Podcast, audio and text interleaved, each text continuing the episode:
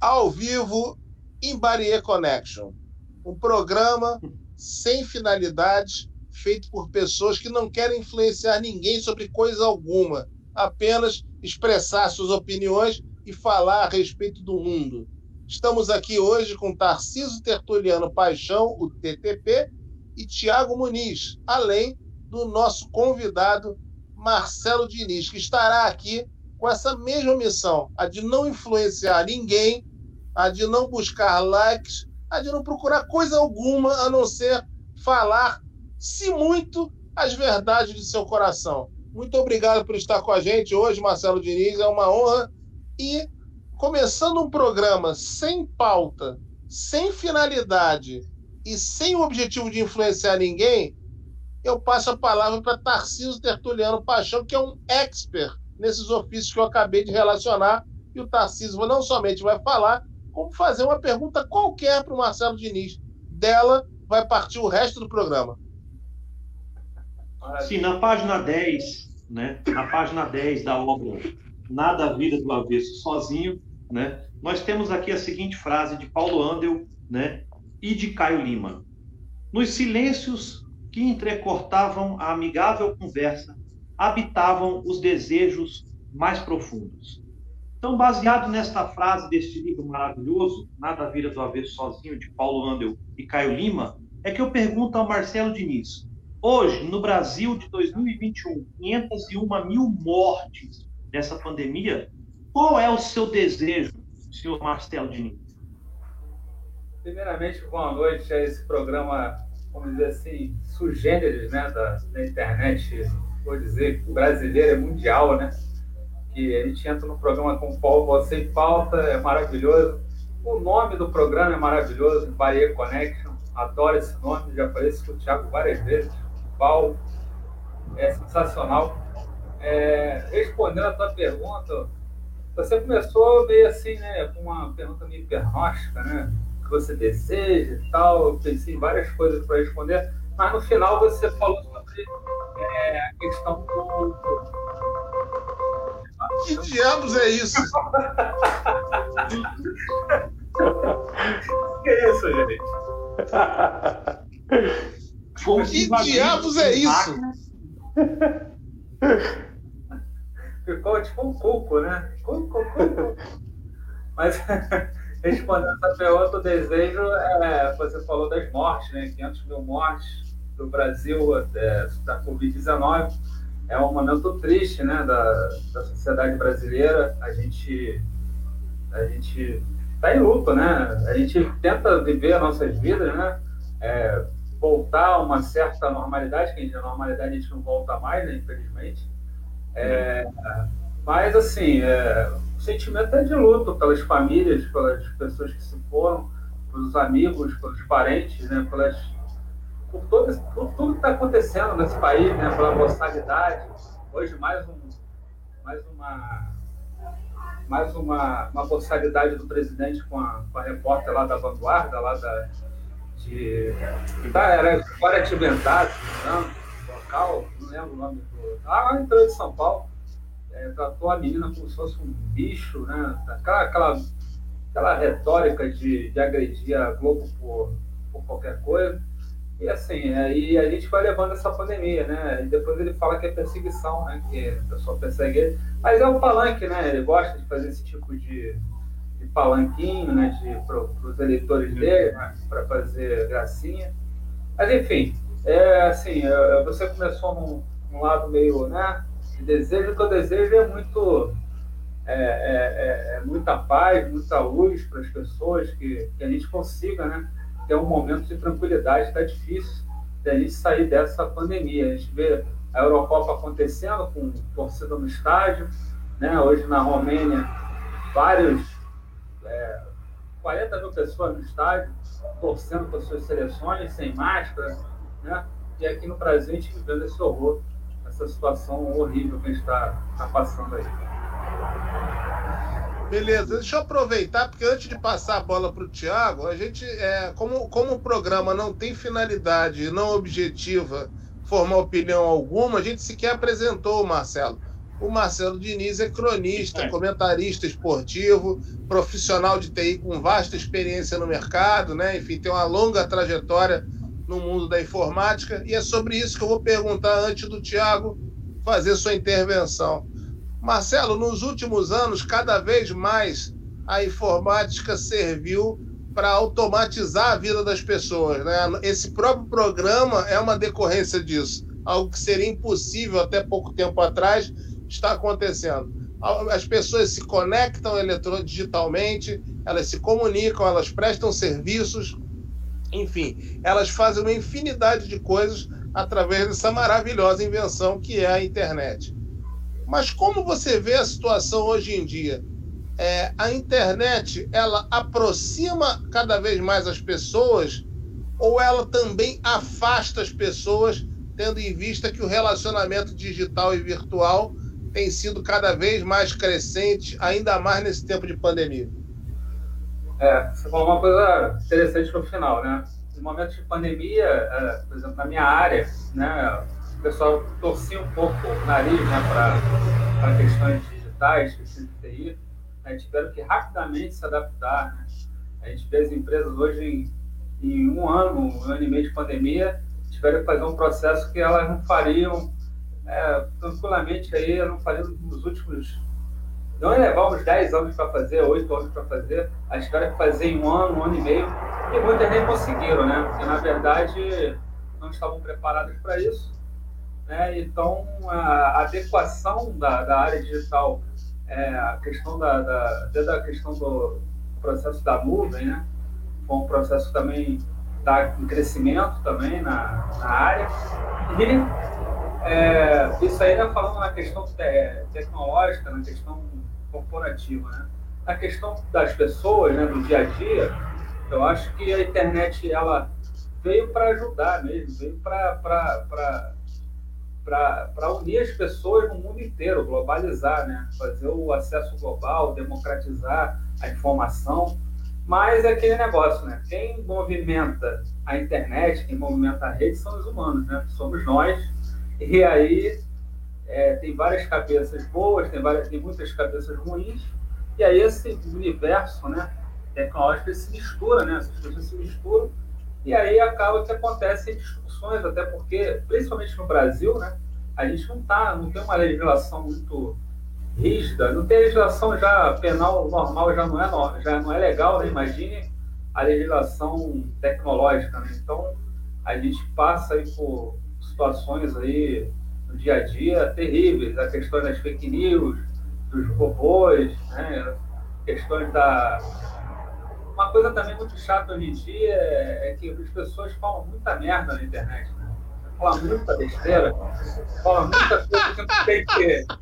não, não interessa, né, cara? As pessoas não buscam a internet para se informar realmente, ou então buscam a internet para poder né, é, se crescer, né, como pessoa, né? Eu também, cara, a internet também pode ter divertimento, como era uma televisão tem, como outras mídias têm, mas a, a, acho que a pessoa tem que buscar um pouco de conhecimento. O Google é uma coisa que o pessoal zoa, tal, mas é uma ferramenta incrível, né? Porque você qualquer informação que você possa, é, né, você queira saber, você tem lá as informações é, rápido, né? Você tem enciclopédias na mão, digitais aí, leituras digitais muito rápidas, né? Você um toque no celular, você consegue é, ter informação muito rápida, né? Mas, infelizmente, tem pessoas que pegam a internet para fazer zona, né? Pra, pra, como se fosse... A rede não foge muito da, da sociedade, né? A sociedade, ela está incluída dentro da, da rede, da, da, da, da grande rede. Então, é, o que eu vejo é que as pessoas elas estão mais próximas, mas ao mesmo tempo elas se distanciam. Justamente aqui no Brasil tem essa questão da polarização agora política, né? É, cada um tem, tem sua razão, cada um, e, assim as pessoas são muito raivosas, né? Cada um quer ter razão na marra, né? A minha verdade é, é, é que é a verdade absoluta, né? É, e não é só questão é, política, questão religiosa, questão questão do futebol também, você não consegue ter um papo saudável, porque as pessoas já vêm te agredindo. Se você torce para um time, o cara torce para outro, você não pode conversar com o outro, o cara é de outro time. Então tem essas coisas, sabe? Ao mesmo tempo que, que a internet ela, ela aproxima, ela acaba se distanciando não pela, por culpa da rede, mas por culpa das pessoas. Né? As pessoas não estão ainda, principalmente no Brasil, usando a internet como ela, como ela deve ser usada.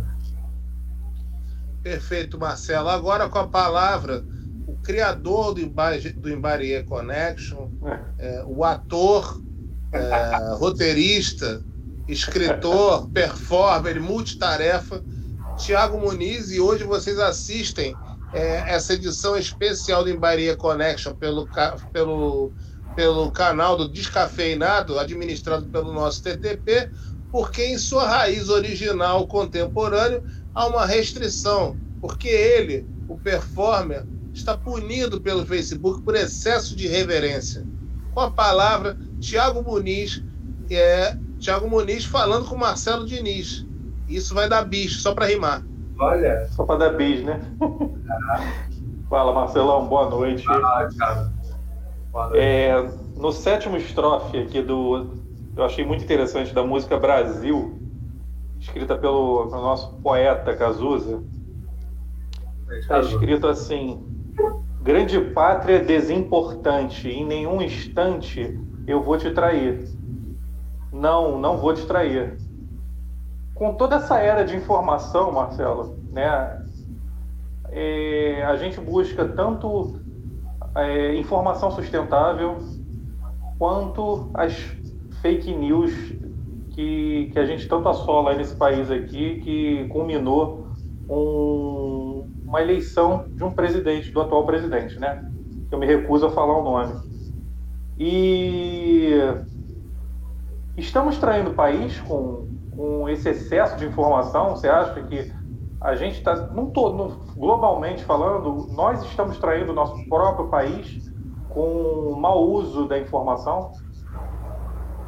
É, essa, esse trecho dessa música é muito interessante, né? Essa música é muito interessante, que ela é uma ironia total, né? É, eu acho que desde a da década de 80, você vê que o Cazuza cantou essa música aí, verso prosa, já no fim da ditadura. Né? A gente está vivendo hoje uma, um ensaio de ditadura, né? um ensaio de mini ditadura, né? com um idiota no, no, no poder. E assim, é, eu, eu acho que as coisas têm que ser muito bem racionalizadas. Né? O Brasil hoje, é, a gente não. Não é questão da gente ser contra qualquer coisa, contra a, a, o governo atual, não quer dizer que a gente se a gente admira um país de fora ou tem alguma coisa assim, é, gosta de alguma coisa alheia ao Brasil, não quer dizer que a gente deixa de ser brasileiro. Né? Agora, a gente tem uma, assim, as informações, você fala das fake news, essas teorias das conspirações aí que são jogadas né, no WhatsApp, no Facebook, Twitter. Eu, por exemplo, eu sou da área de TI, eu quase não uso Twitter. É uma coisa assim meio bizarra. Porque acho que Twitter é mais assim, eu sou um. Eu sou um jornalista, eu sou metido jornalista, né? Sou, sou cronista do Panorama, mas eu sou da instituição cronista, eu sou torcedor do Fluminense, tenho uma parte do cantinho. Mas é o seguinte, é assim, a gente procura sempre, eu já conversei isso com várias vezes com ele, a nossa base é a verdade, a verdade dos fatos. Os fatos, eles são distorcidos a todo momento. Né? Hoje a gente vive uma, uma cultura de, de, de, desinformação. Quanto mais o cara for alienado, quanto mais o cara for imbecil, é melhor. Tu vê cada jegue na rua, cada imbecil falando cada barbaridade, não na rua, mas no WhatsApp, nas redes sociais, né? É um absurdo a, a quantidade de informações. São tantas informações é, grotescas. Eu conversei com o Paulo outro dia também. Tantas informações grotescas que eu não consigo nem gravar de tão idiota que é. Né? As questões de a, a mais famosa que a mais famosa que, que, inventaram aí foi a questão da vacina, né? Que tomando vira jacaré, a questão da terra plana. Essas são tão faladas que eu procuro não emergir nessa nessa seara desses dessas fake news, porque senão acaba, agora acabar ficando burro também, vou acabar ficando imbecil, né? Tanta imbecilidade e agora misturou também religião junto com, com política. É, né? Não, aqui não estou pregando nada contra a religião alguma, mas é, agora tem uma, uma, uma, coisa assim que já vinha enraizada, arraigada de outra, de outra parte, né? Que é a parte, a mentalidade meio fechada, né? Aquela coisa assim, né? É tipo uma ditadura. Então, eles muita fome com a vontade de comer, aí pega essas informações, jogam numa rede social, e aquilo para você aí joga como verdade, vai passando para um, para outro, para outro, para outro, e aquilo é, repetidamente, né? Então, é aquela frase que uma mentira repetida várias vezes se torna uma verdade.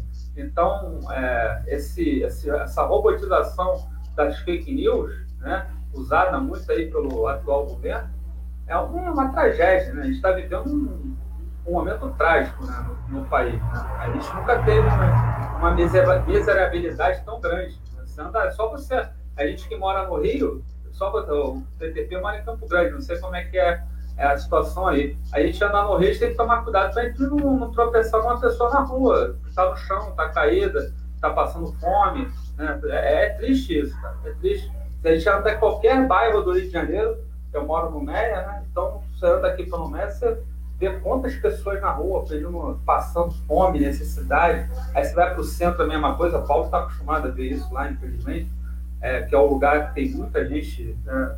é, sem, sem emprego, desempregada, desesperada. E, cara, é, é, é, e eles, em vez de estar preocupados com isso, eles estão preocupados em fomentar é, ódio, fomentar é, notícias que não são reais para poder se sustentar aí no poder por mais tempo.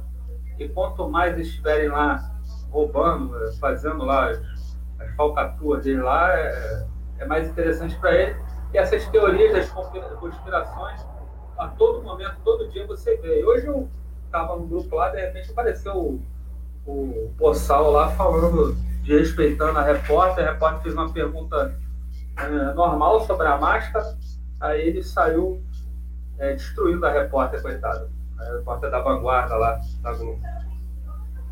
Então é isso, acho que é, é, o Brasil está passando por um momento complicado na, nas suas mídias sociais, muita gente raivosa, muita gente valentão de teclado, sabe? E, isso está passando para as ruas.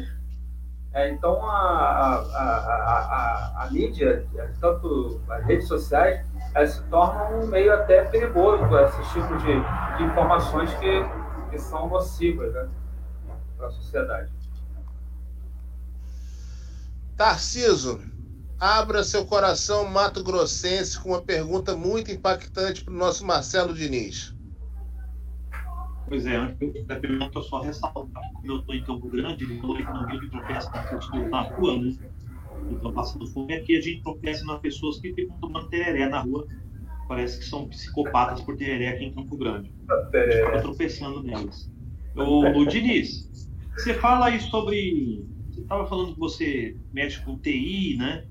e as fake news já são uma espécie de golpe, vamos dizer assim. Mas em relação a golpes cibernéticos, você também trabalha com, com programação lá na sua empresa visando é, evitar que haja golpe? Existem muitos golpes hoje em dia, até no WhatsApp. Eu estava recebendo uma mensagem de um provedor de internet é, pedir para em contato para pegar a fatura e pagar, senão ia ser cortado. Eu tenho internet de uma operadora e era uma operadora que eu nunca ouvi falar, sabe? Eles me cobrando e tentando mandar e queria que eu clicasse no link para gerar o boleto. É claro que eu bloqueei o telefone e denunciei, mas aí, né, como você trabalhando nisso aí, vocês recebem muito esse tentativa de golpe na empresa? Como é que funciona isso aí? Cara, eu trabalho diretamente com, com essa parte de segurança da informação, né? Mas, assim, claro que, como eu trabalho com infraestrutura, então a gente não lida, diretamente, mas a gente monta as estruturas para que, essa, que essa, esses serviços ajam né, sobre a rede. Mas, cara, essas questões de. de é todo dia, essas questões de, de invasão, de todo dia você tem alguém. É, se você, é, como você recebeu e foi esperto né, na, sua, na sua avaliação, você já percebeu que foi um golpe, que era um golpe, então você já, já se protegeu. Porque a, a melhor maneira de você se proteger de golpe cibernético é você ler primeiro o que você está o que você está recebendo, né? As pessoas às vezes elas caem porque elas vão lá já vão clicando é a, mão, é, a gente chama de mãozinha nervosa, né? A mão, de passo. Né? Já começa, não pode ver um negócio que já quer clicar. Né? Vê um link e quer clicar. Então, assim, é, a primeira coisa que a pessoa tem que fazer é checar, é, ver o que você recebeu, a maneira como está redigido, tem órgãos de governo, órgão do governo, órgãos né, particulares, mesmo privados, empresas, elas geralmente não passam e-mail para a gente, né? não, não, mandam. Elas telefonam, básico manda telegrama, alguma coisa assim oficial, né? manda uma carta. Então tem que prestar atenção, principalmente banco, cara. As pessoas são, elas caem nessa. A pessoa às vezes está desesperada, quer um empréstimo, mas vai lá, aperta o link aqui que eu te dou um dinheiro. Aí a pessoa vai lá e clica e, e aí perde todos os dados, né? CPF, tudo, tudo que está no computador é, é sugado. Então é, é, é, complicado, cara. Isso aí é, isso é todo dia, cara. Toda hora, todo momento, a gente tem que estar muito atento. Em casa uso antivírus, né? A, na empresa a gente, a gente faz um faro, tem, tem umas proteções diferentes, né? O faro é tipo uma proteção mais, mais avançada, criptografada, né? Uma linguagem mais avançada. Mas mesmo assim, cara, não há, não há no mundo nenhum ambiente 100% seguro. Né? Então, é, a gente aprende isso na, na, quando a gente né, está trabalhando com TI, não existe nenhum ambiente 100% seguro. A gente faz ele ficar muito mais assim, se precavendo mais para ficar mais seguro. Mas é complicado, é todo dia, cara. Todo dia você está arriscado a cair num golpe aí, né? E, e assim, é, é assim, é, às vezes você andando na praça, os golpes antigos, né? Você andava na praça, viu um cara com um bilhete premiado da loteria. Aí o cara me dá, e o cara é. queria ter o bilhete, lembra dessa, dessa situação? Então, a internet não, não foge, é o que eu falo, a sociedade ela se transportou para a internet. Então, não só as coisas boas se transportaram, mas as coisas ruins, né? Então, a sociedade está na internet, então tem que se tomar cuidado. A, a rede é um verdadeiro parque, né? Está andando, caminhando, você tem que tomar cuidado. Tem sempre uns querendo tirar ali uma, uma vantagem sua. Marcelo, deixa eu te perguntar sobre o seguinte: você, como profissional do ramo, e a Deep Web? A gente tem que temer a Deep Web? O que está por trás disso? Né? É um assunto pouquíssimo falado, mas que a gente sabe que encobre um submundo de atividades. Olha, é, é o que eu estou falando, a Deep Web é engraçado, né? A Deep Web, ela, ela existe, todo mundo sabe que existe. Todo mundo. É, os governantes sabem, todo mundo. E essa Deep Web, ela, ela na minha opinião, é, é como se fosse é como se fosse uma milícia, como se fosse um, né, um tráfico de drogas, né? Ela, ela age na, na, na, na surdina, né? É uma, uma rede clandestina mas que ela é fomentada por gente de bem, vamos dizer assim. Gente, gente que está acima de qualquer suspeita, entre aspas. Né? Ela, nada existe concedido por acaso. Né? Então, a Deep Web está lá, é, tipo um, é como se fosse uma feira de, da Caria, é como se fosse uma feira lá em Parier, né? que vende aqueles, aquelas paradas lá sem procedência, né? Aí o cara vai lá, compra o próximo receptado, forma um receptador, né? No caso. Não, a Deep Web é isso, tem, tem de tudo, né? Porque ninguém vai colocar uma coisa clandestina, né? E vai ser coisa legal, né? Tem muita coisa lá horrenda, assim, que se a gente falar aqui, a gente vai ter um programa só falando sobre Deep Web, né? Então, é difícil, cara, falar sobre isso. Eu procuro nem acessar esse tipo de coisa, porque eu não nem, nem eu já li muito sobre isso e, e assim, é, é, é, falta de vontade né, de, de, combater. Principalmente no Brasil aqui, a gente está engatinhando muitas coisas em termos de, de legislação. Né? Lá fora ainda tem uma, uma, Você vê na Europa, na, nos Estados Unidos, Canadá, principalmente, eles já combatem essa, essa, essa deep web, muitos, muitos negócios, né?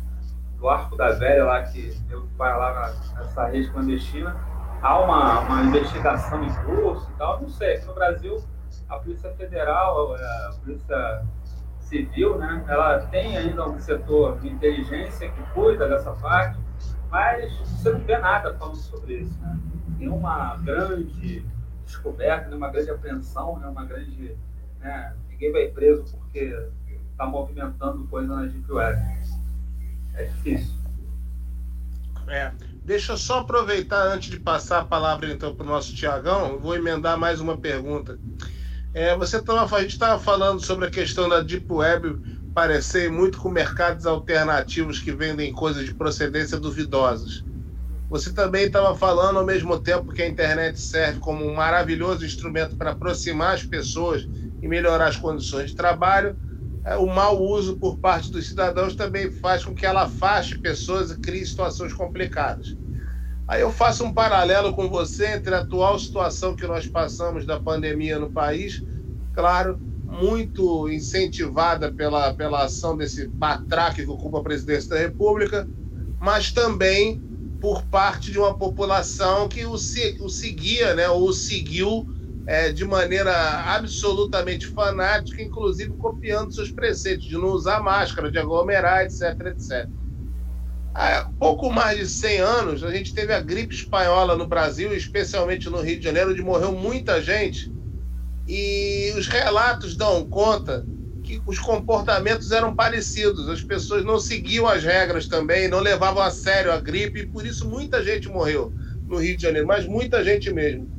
Você que é um profissional da, da, da, da, da, da ciência informática, da tecnologia da informação, você entende que o mundo se desenvolve mais, o mundo evolui mais tecnologicamente do que em termos humanos, já que a gente repete os mesmos erros de 100 anos, ou isso ainda é um tempo muito curto para a gente avaliar? Ah, tecnologicamente a gente está muito avançado, né, cara? A gente está tá num, processo de, de, evolução tecnológica que a gente, às vezes eu mesmo sou da área, fico abismado, né? Até porque a gente viveu muito, é, nós temos mais de 40 anos, vivemos as duas faces, né? A gente pegou o início dessa evolução, essa revolução, né? Que a gente está está vivendo uma quarta revolução né, industrial, né, uma quarta revolução é, dessa, dessa revolução tecnológica. Então, a gente está em curso nessa revolução e desde 2000, assim, de 2000 para cá, 20, 20 anos para cá, a gente teve uma evolução assim abismal, né? Foi uma evolução muito grande. Agora, é o que eu falo, a gente evoluiu tecnologicamente, mas as pessoas parecem estar regredindo, né? As pessoas estão voltando para o tempo das cavernas, estão voltando para o tempo do Neandertal, né? As pessoas não estão querendo raciocinar, não estão querendo conversar, sabe? É, eu não sei, aí às vezes é um papo meio complexo, é, muita gente já fez até correlação com a questão dos celulares, com as questões das das novas mídias, né? Porque, por exemplo, a gente agora tá, eu, você, eu, cada um na sua casa, eu acho isso maravilhoso. Né? Então, um tempo atrás, a gente não tinha nenhuma condição nem de falar no celular, né? Um com o outro, né? Então, se você pegar na 1996, é, é para ter celular, o celular era uma coisa muito cara, muito, não era acessível para todo mundo. Entendeu? E o celular não tinha essa coisa de você visualizar a tela, de você pô, poder falar com a pessoa, só foi a partir da, da década de 10 agora, né? 2010 para cá. Então, é, essa evolução ela é muito boa. Eu poder falar com. Eu estando aqui, eu posso falar com a pessoa na Austrália, posso falar com um parente meu que está na Nova Zelândia, que é um lugar lá do outro lado do, do mundo. Isso é fantástico, mas por outro lado, a gente, a gente evoluiu, né? A gente, como ser humano, isso só no Brasil não, no mundo inteiro. Né? O mundo inteiro as pessoas parecem que esqueceram o amor ao próximo, esqueceram que não é só a evolução tecnológica, a evolução tecnológica é maravilhoso. É muito bom, você tem uma gama de, de acessórios, uma gama de, de mídias, multimídias, de todas as, todas as formas, né? mas a gente esqueceu a forma de, de se relacionar. Né? A gente está dando um mundo de ódio, a gente não pode falar nada, as pessoas já querem agredir, é, relacionamento entre pessoas, entre mulheres, matando negro, matando, matando é, homossexual, matando, ah, só por puro simples fato da pessoa ser aquilo. Então, a gente evoluiu, infelizmente, a gente a questão tecnológica avançou, a gente está numa questão, não sei onde a gente vai parar, está, sabe? A gente está numa evolução muito grande. Agora, as pessoas, ser humano, aí sim, a gente está numa involução, na verdade. E agora o galã de Bollywood, Thiago Muniz, fundador deste Maria Connection, fará seu pronunciamento em direção a Marcelo Diniz. Vai falar sobre o Halloween? Em rede nacional. Marcelo, é, a gente teve um, um, bom período, já no início do século XXI, aqui no Brasil, de um bom, um bom acesso ao crédito, né? E nós tivemos uma, um, um aumento gradativo do acesso ao consumo, ao acesso à, à aquisição de bens imóveis e, contudo, também o acesso a tecnologias né, para, para o público. O que a gente está fazendo aqui é, é porque a gente teve acesso à tecnologia. E você acha que falta um, uma didática para o grande público, para o público em geral, uma didática para usar e explorar o acesso à informação num todo de uma maneira sustentável? Ah, Tiago, isso é uma, é uma pergunta boa, mas é muito complexa, né? Quando você está formulando a pergunta, eu já estava aqui pensando, conjecturando um monte de, de situações, né? Porque a, a questão da, da, da, da, tecnologia, ela, tecnologia não é uma coisa barata, né? Não é uma coisa simples, né? Mas você, pô, tendo boa vontade, uma política é, interessada em ajudar a população, né? Você fazer com que o com que a pessoa mais necessitada, mais pobre, tenha acesso né, à, à rede digital, a, a, ter um acesso a um notebook, a ter acesso a um, a um celular, né? É uma coisa assim, hoje em dia é, é, fundamental, porque hoje você não faz nada, nada, praticamente nada, é, sem você mexer no celular, mexer no notebook, né? Você tem que acessar um aplicativo, você tem que acessar uma mídia, um navegador. Então, antes você até poderia viver sem isso, né? Mas hoje é fundamental até para você acessar até o, o teu salário, até o teu, teu benefício social, né? Você tem lá o, o aplicativo da Caixa, o aplicativo do Banco do Brasil, então você tem que ter o acesso. E você falou que é, falou uma coisa muito importante. Não há, não há nenhum trabalho hoje, pelo menos hoje, é, até no governo do, da, do, do Lula, da, da Dilma, ainda se fez um pouco essa, essa fomentação da, da, do acesso digital, né? de facilitar esse, esse acesso do, do público mais carente né? da, da parte digital. Hoje, a gente sabe que, primeiro que os governantes, os ministros que são escolhidos para, principalmente para a área tecnológica, a área da educação, são verdadeiras antas né, ambulantes, né? são verdadeiros estupícios, né? que, que passam por lá. Então, ele não, ele não, você vê que ele não, ele não tem nenhum tipo de proposta de, de, de, de fazer esse acesso. Primeiro que a gente tem um problema muito sério antes do acesso digital, o acesso à educação, né? Porque antes de tudo, a gente tem que ter primeiro acesso à educação formal, né? Porque a gente tem um problema muito sério, seríssimo. É inacreditável o Brasil, é, com o tamanho que é para a América do Sul, está entre os últimos colocados em, em, em educação, né?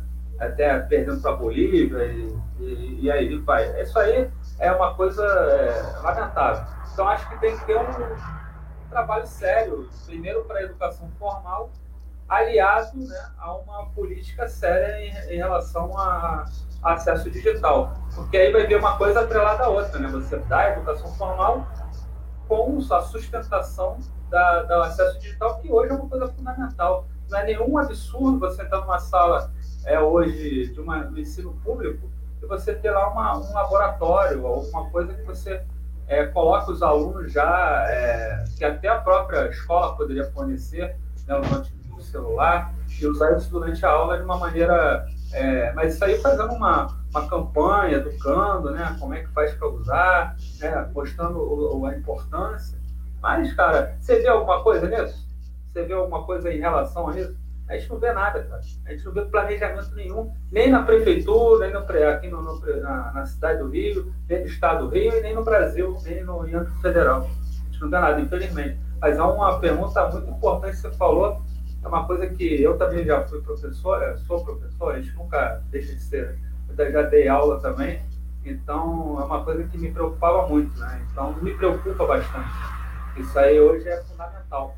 E, é, e passa por isso, a nossa, a nosso, nosso sucesso como país passa por isso, né? E a gente está bem longe disso, isso preocupa. Verdade, verdade. Narciso.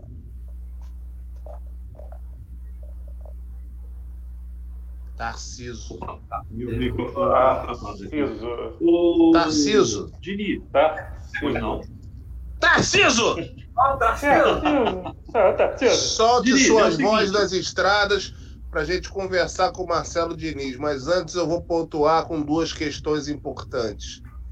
21 de junho de 1970, exatos 51 anos, o Brasil conquistou talvez o seu grande momento na história da humanidade com a seleção brasileira tricampeão mundial no México é, servindo como um ponto de afirmação do país para todo mundo. Né? Desde então, essa data nunca mais foi esquecida e ela foi celebrada hoje em vários lugares do mundo, menos no Brasil. Olha, olha e, e nessa própria nessa terça-feira, o que está acontecendo, gente? é Maria Connection, onde pessoas viram jacarés ao vivo. Bom, é, e amanhã, dia 22 de, de, de junho, é, 22 de junho de 1971, completa-se 50 anos de um dos maiores álbuns musicais de todos os tempos, Blue, composto e tocado pela cantora Johnny Mitchell. É uma das maiores poetisas do século XXI na música pop e uma das únicas mulheres do mundo em língua inglesa que é comparada a Bob Dylan. Então, é, enfim, são duas datas para a gente pensar um pouquinho a respeito das coisas que nos cercam. Nem tudo está perdido, porque podemos comemorar aquela incrível seleção de 1970 e podemos celebrar a vitória de Johnny Mitchell, que ainda é viva, ativa, enfim, não nas condições de saúde que se gostaria, mas ainda uma personagem muito importante da arte no século XX e também no XXI. Tarciso, fale com o Marcelo. Não, olha só, merece, merece escala, essa seleção de 70 merece a escalação, né? Tu sabe aí de qual, Paulo? Eu, eu acho que é, Félix, Carlos Alberto, Brito, ah. Piazza, Everaldo, Clodoaldo, ah. Rivelino e Pelé, Jairzinho, Tostão e Rivelino. Paulo César Caju depois entrou, enfim, nós tivemos outros jogadores. Merece. Gente, seu lado. Momento Milton Neves no programa. Tá, Parabéns. Memória de. de, de é doido. Paulo César Caju jogou contra a Romênia. O prefeito de Mozambique. 4x2. Mozambinho, Paulo Andel, pode cantar. Pois é, pude inclusive parabenizar hoje o próprio Paulo César Caju pelo WhatsApp. Ele tinha mandado uma, uma mensagem para mim, ele mandou uma mensagem genérica né, para as pessoas. É, e ele falava da máquina tricolor, né? O Fluminense não é o assunto principal daqui, embora as pessoas que nos acompanham em outras redes saibam que somos todos tricolores. Mas quando ele falou da máquina, eu pude falar para ele que a máquina tricolor é eterna, 1970 é eterna e o futebol dele também é eterno. Uma coisa importante também falar: hoje começa o inverno, é né? uma coisa importantíssima. Hoje começa o inverno. Ele já estava pensado, porque está frio para lá. Mas hoje oficialmente começou e 21 de junho está a um mês exato do aniversário do Fluminense.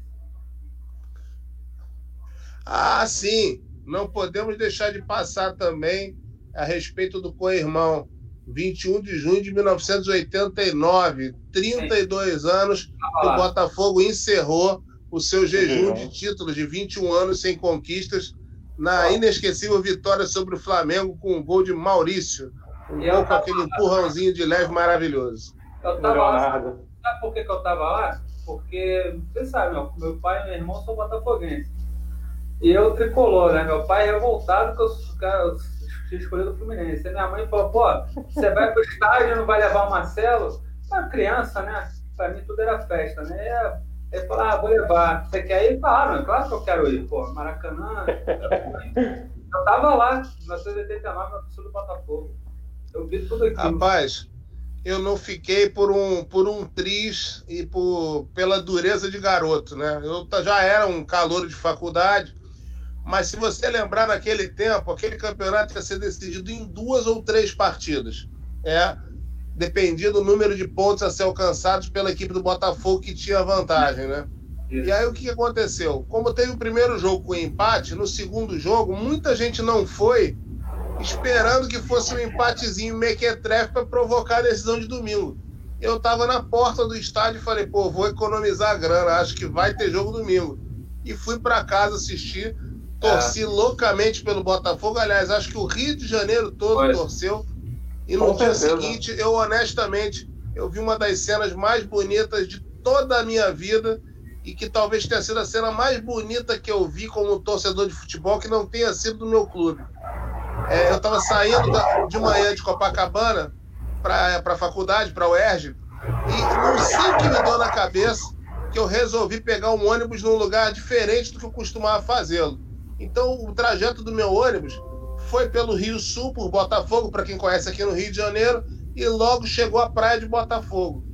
Só que ao chegar ali, o ônibus teve que parar, porque havia um engarrafamento humano, com centenas e centenas de torcedores deitados, ajoelhados, é, chorando, rolando, dormindo, gritando, isso sete horas da manhã. Então, assim, Incrível, foi né? uma, uma, um dia de, de glória para o Rio de Janeiro, porque era, era um tempo que a catástrofe do futebol permitia isso.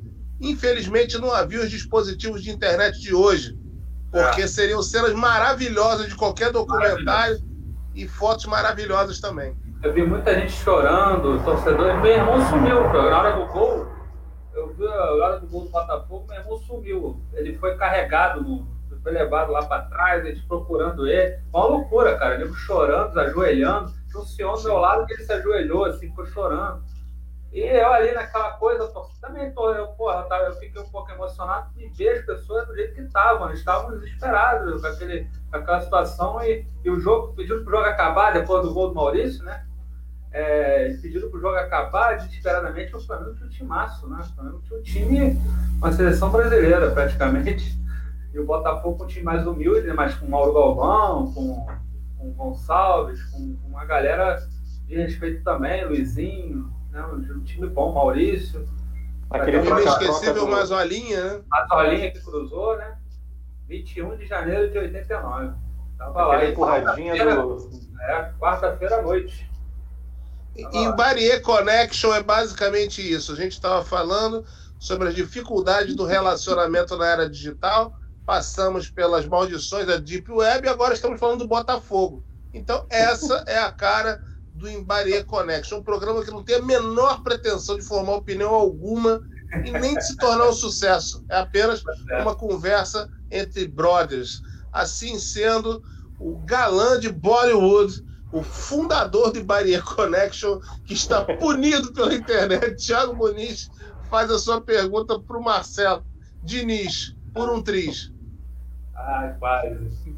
Marcelão, o ah. que que te o que, que te angústia hoje na período pandemia, o que te, dá, te deixa mais angustiado, sabe, no, no período durante essa pandemia, desde o início da pandemia até hoje. Né? São várias, várias é, catarses que a gente passa, mas cita aí um, um que te deixa deprimido, sabe? O que me angustia até para citar aqui, né? são duas coisas, na verdade. Né? Primeiro é, é ver, ver pessoas, né? É, amigas, é, parentes, né? indo embora. Isso é muito triste, vendo as pessoas né, desesperadas e, pô, não podendo ver nem o parente né, ser enterrado, não ter aquele, né, nem aquela cerimônia, né? De, de, para se despedir. Eu sei bem disso. É, eu sei que você passou por isso, né? É, é, e a gente vê tudo isso, a pessoa que tem um certo, uma certa empatia, que tem, tem sentimento, ela sente o dia a dia isso aí, né? ela, ela fica comovida com isso, eu fico. Isso aí é uma coisa que, que marca muito na pandemia, eu espero que isso parece um pesadelo, né? A gente, a gente no pesadelo e parece que não, acaba nunca esse pesadelo, né? E a outra situação é, é ver como as pessoas estão ignorantes. Né? É, ao, ao mesmo tempo que a gente fica angustiado com essa situação, a gente tem que lidar com um monte de situações no dia a dia de pura ignorância, pura é, boçalidade, vamos dizer assim, né? pessoas que não têm o um mínimo de respeito com a, com a dor alheia. É, isso já é uma coisa que já vinha é, se acentuando, mas com a pandemia a gente esperava que fosse melhorar, né? que fosse tocar o coração das pessoas, mas foi o contrário, as pessoas ficaram mais frias, mais, sabe, mais vil, foi um negócio mais muito horrendo. Acho que isso me angustia muito. Essa pandemia ela veio para realmente trazer muita coisa à tona. Inclusive a gente vê, infelizmente, amigos de muito tempo, né, é, dizendo barbaridades e fazendo coisas que a gente, sabe, a gente nunca imaginaria que estaria presenciando certas, certas situações. Né? E eu, a gente andar na rua, eu, por exemplo, por exemplo, eu fico isso me dói muito o coração ver uma pessoa passando fome, uma coisa que eu nunca vou conseguir superar. É sair na rua ver uma pessoa desesperada. É, você vê que a pessoa está tá ali, ela não tem perspectiva nenhuma, e as pessoas passam como se nada estivesse acontecendo. Né? É, é assim, para mim, isso é uma coisa que já, antes da pandemia, já acontecia, mas que a pandemia fez escancarar muita coisa, né? muita tristeza assim, a gente tenta, né, o dia a dia, a gente vive, a gente tem nossos afazeres, nossa família, nossa, nossas coisas para fazer, a gente não pode é, se deixar levar, porque senão a gente, cara, se deixar levar, não sai de casa, cara, não sai da cama. E às vezes dá vontade de ficar lá e, sabe, trancar no quarto, né, que vivendo o nosso mundo. Mas infelizmente não dá, porque realmente é, é depressivo, é, é muito chato é muito. Às vezes eu já levanto pedindo a Deus, né? Sabedoria, pedindo muita tranquilidade, muita paz para poder encarar o dia. Eu sei que tem pessoas maravilhosas, como nossos amigos, vocês, é, a família, né? Isso aí faz a gente né, ter o combustível ainda para aguentar né, essa, essa situação. Aqui é uma situação difícil e eu espero que a gente, pô, sinceramente, a gente passe por isso logo, porque tá Vamos esperar ver se em 2022, né, para começar esse, essa mudança, a gente muda essa, essa, esse estado de coisas no governo. Né? Infelizmente, não dá para continuar com esse estado de coisas, esse, esse governo que a gente está aí, que só quer ver. Ele quer mais que todo mundo morra mesmo, todo mundo. que para eles é melhor morrer, morrer idoso, morrer. que as pessoas morram, que é menos INSS para pagar, é menos. É menos menos conta né, que a gente tem que, que, a gente tem que prestar, é menos fundo de garantia que tem que pagar, é menos emprego, entendeu? Então, os ricos cada vez ficam mais né, poderosos, né? E os ricos não deixam de ser ricos, mas os pobres estão realmente cada vez mais miseráveis e morrendo as línguas aí na rua. Isso aí me deixa bastante angustiado. Segundo o grande ministro da Economia, né, a grande solução que ele teve nos últimos dias para combater a fome no país é o oferecimento de lavagem aos mais pobres, né? Utilizando restos e sobras de restaurantes e congêneres, né? Tratando as pessoas como porcos. Ele devia oferecer o tratamento a si próprio, né? Deveria ser o primeiro a usar esse tipo de tratamento. Marcelo, a pergunta singela e simples não é para baixar, né? Não é para trazer a depressão, mas ela se faz necessária. A gente já está indo para a fase final do nosso Embaria Connection. Brasil tem jeito? Cara, assim, eu não vou querer ser aqui o profeta do apocalipse, né? Eu não tenho essa missão aqui.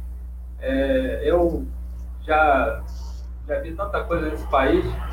E Brasil, para mim, jeito, jeito, para tudo tem um jeito, cara. Tudo tem um jeito.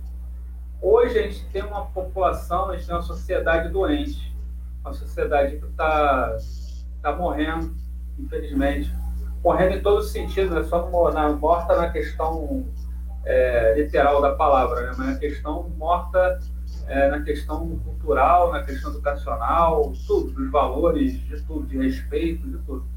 Só que, cara, eu como acredito, eu tenho minha fé, né? Minha, eu não posso abandonar nunca a minha fé. Eu acho que pode então ser agora. Não é um trabalho vai ser de uma hora para outra, a gente não vai conseguir dar jeito no país de uma hora para outra. Mas eu acho que não, eu, talvez eu não veja isso, mas talvez daqui a três, quatro gerações a gente consiga, né, ver o Brasil, ver o país dando certo, né, o país, pelo menos indo por um caminho mais, mais tolerável, né, mais, mais considerável, a gente poder viver uma, uma sociedade um pouco mais justa, um pouco melhor. Cara, eu digo que tudo na vida tem jeito. Depende, depende de tudo das pessoas, cara. Depende das pessoas. Mas a gente vai passar e vão surgir novas gerações. De repente surge uma geração é, que vai tentar mudar isso do estado de coisa. Vai chegar um momento tal, tão grave que as coisas têm que mudar de qualquer jeito. Né? E nas dificuldades a gente acaba, dificuldades extremas, né? A gente acaba descobrindo, né, a solução para as coisas. Eu espero que não chegue a esse ponto de, de ser uma coisa muito extrema, né? Ficar uma sociedade muito difícil de você. Hoje já está difícil você conviver com essa sociedade, mas eu espero que não fique pior, muito pior do que está. Mas, assim, eu acho que tem jeito sim, tudo tem jeito. Agora, depende muito das pessoas e não vai ser um trabalho muito fácil de fazer. Vai demorar bastante tempo, porque o país foi destruído apesar que a gente sabe que o Brasil nunca foi um país, nunca, nunca foi um país institucional, né? nunca, foi, nunca teve uma, uma, uma vamos dizer assim, um papel né? É, direcionado para ser uma grande nação, mas eu espero que, que no futuro o Brasil se encaminhe para isso a palavra final do nosso fundador do Ibarie Connection, Tiago Moniz. Sua pergunta para o Marcelo. Teremos ainda nove minutos. Uma pergunta do Tiago, outra do Tarciso. E aí fecharemos essa emocionante edição do Ibarie Connection, um programa que não tem finalidade, não tem pauta, não quer influenciar ninguém. É algo inédito na internet mundial. Todos querem influenciar alguém. O Imbarie não, ele é contra a influência, é um programa anti-influência. Tiago. Marcelo, a gente ultimamente está agonizando, está no CTI praticamente, né? E nas questões financeiras, na questão social, na questão moral, né? Eu vou em cima do que o Paulo te perguntou, se o Brasil tem jeito e de que forma a gente pode, né? Isso consiste no, no acesso à informação, num, num, trabalho de informação. Ainda por esse, por esse caminho a gente pode melhorar? É, isso que eu estou falando. As informações que elas são passadas, isso principalmente pelo governo, né? principalmente pela, pelas novas cabeças, né? porque a nossa, a nossa geração está aí, né? já, já passou da, da, da hora, né? A, a geração que vem aí também está um pouco contaminada. Vamos esperar, vamos ver. Isso, assim, é um processo que não é, não é um processo simples, né? Não é uma coisa que você vai instalar o dedo e dia seguinte o país vai, vai entrar nos eixos para melhorar. É porque eu falei já uma palavra na fala anterior. O Brasil precisa de educação, urgentemente. Tudo, inicia, tudo se inicia um país, se inicia a ética, a moral, o respeito, não essas baboseiras que o pessoal diz que faz, né? O pessoal, é, principalmente esse governo aí, que diz que ah, o cidadão de bem. A gente não quer ser moralista, falso moralista, essas coisas não. Mas é, a gente, quando a gente fala ética, a pessoa ter, ser uma pessoa honesta, né? ser uma pessoa que trate as pessoas com respeito, né? que, que, que respeite as diferenças, né? que hoje em dia é, é uma coisa muito chata você ir no lugar e você não não tem, não tem o respeito, principalmente no Rio de Janeiro, a gente vive numa cidade que a todo momento, se você não ficar atento, você é lesado a todo momento. Essa é a realidade. A gente vai a qualquer lugar no Rio de Janeiro, se você não ficar esperto, você é lesado, você é assaltado, você é violentado, entendeu? Então, a gente tem que ter, assim, essa questão da educação uma coisa primordial, como eu falei, e o acesso à informação, ela tem que ser mais democrática possível. Né? Hoje a gente vive uma, uma mini ditadura, entendeu? Com fake news espalhadas por todas as partes, né? com disseminação de uma política rasa, uma política que não leva o Brasil a lugar nenhum. Né, uma política de demente, essa é a verdade, um monte de estrupícios assessores. Não é só o presidente que é, que é estrupício, não. Ele é o estrupício morto. Mas tem um monte de estrupícios que assessoram ele. Então a gente vive num país de estrupícios que mandam na gente. Essa é a verdade. Então a gente tem que. A gente, para fazer esse processo mudar, a gente tem que mudar a educação. A educação tem que ser, é, ser um meio né, de, de ressocialização, um meio de, de você ensine ética, ensine moral, ensine respeito, ensine educação formal e tem acesso à era digital, que a gente tem que ficar atento também. Não estou aqui fazendo jabá para minha área, mas é uma coisa que é fundamental no mundo. Hoje você não vive sem a área digital. Então, é, respondendo sua pergunta objetivamente agora, é, é passa, tudo perpassa pela educação. A educação é que você vai ter ética, você vai ter respeito, e essa, essa informação ela tem que ser passada de uma maneira é, correta, uma maneira é, democrática, uma maneira que faça a pessoa pensar, deixe a pessoa ter a liberdade de escolha, entendeu? Aqui no Brasil hoje você tem uma falsa liberdade de escolha. Você escolhe uma coisa, mas não está com uma pedra na cabeça. Entendeu? Sabe? Você pode escolher, fulano, vai escolhe lá, eu quero escolher ser verde. Aí o B te, te dá um tiro na cabeça. Então, que liberdade de escolha é essa? Né? Você pode liberdade de escolha, você não tem. Né? Isso aqui é mentiroso. Então a gente precisa ter liberdade de escolha, principalmente, e educação firme na educação levada a sério no Brasil.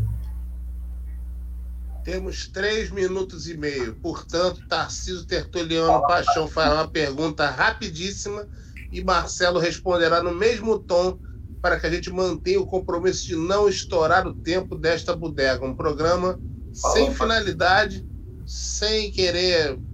Um programa que não quer agradar, também não quer ser odiado e também não quer influenciar ninguém. Tarcísio, eu já falei demais faça a sua pergunta e o Marcelo responde em seguida para a gente fechar. Beleza. Diniz, vou só ler uma, na verdade, não é uma pergunta, um trecho do próprio livro do Paulo Andel, né? Página 34 e 35. Né? Ele fala: o fascismo não é para sempre. Quem atira e mata, dá. O ódio é o mais certeiro fracasso. Haja o que houver por aqui, o assassino é o morto em vida. Que ninguém se iluda. Eles sabem da própria morte infeliz e nojenta. Esse é o recado gente deixa. Para eles sabem quem são. Eles sabem quem são. O Diniz, até nessa última pergunta do, do, do Tiago, respondeu já brilhantemente, né? Que nós somos governados por pessoas que perderam o rumo, né? é o recado final que eu deixo e agradecer ao Diniz pela presença aqui nesse Embaria Connection inédito aqui no Descafeinado devido né, à falta de decoro parlamentar do nosso querido Tiago. Devolvo para o nosso querido Andel, que está de anfitrião hoje. Eu que agradeço. Eu que agradeço a presença aqui no programa. Eu, eu só queria muito participar porque esse, esse nome já é fantástico, né? Bahia Connect, para mim, é a maior sacada de todos os tempos, cara. Muito maneira. Eu estou muito feliz de participar e assim, de poder falar é, coisas que eu geralmente eu não consigo falar é, hoje em dia, porque as pessoas não têm essa, esse nível de, de, entendimento, de conversar, de, de ter essa, esse bate-papo, deixa a gente falar, né? Ter, ter, ter que discutir, né? essas coisas todas. Eu estou muito feliz. Agradeço o convite do Tiago, seu TTP, do Paulo, a paciência aí. Falei pra caramba, né? Se deixar falando de um papagaio. Mas é isso aí, gente. Obrigado mesmo. Carampaco! Carampaco! Embarie Connection é um projeto em trio feito por Tiago Muniz, Tarcísio Tertuliano Paixão e Paulo Roberto Andel. Agradecemos hoje ao, ao, ao, ao, canal Descafeinado News que pôde nos transmitir, tendo em vista que nosso canal original contemporâneo está punido. Queremos agradecer a todos os que nos prestigiaram e principalmente aqueles que não prestigiaram, porque não fizeram a menor falta. Hoje nós recebemos aqui o analista de TI, poeta, cronista, ensaísta, sex symbol e outras atividades, Marcelo Diniz. Em Barrier Connection volta daqui a 15 dias provavelmente no descafeinado, futuramente no contemporâneo e vai voltar outras vezes porque para o descafeinado, porque Tiago Muniz será punido várias vezes, porque essa é a sua vocação. É, desafiar a rede social Facebook.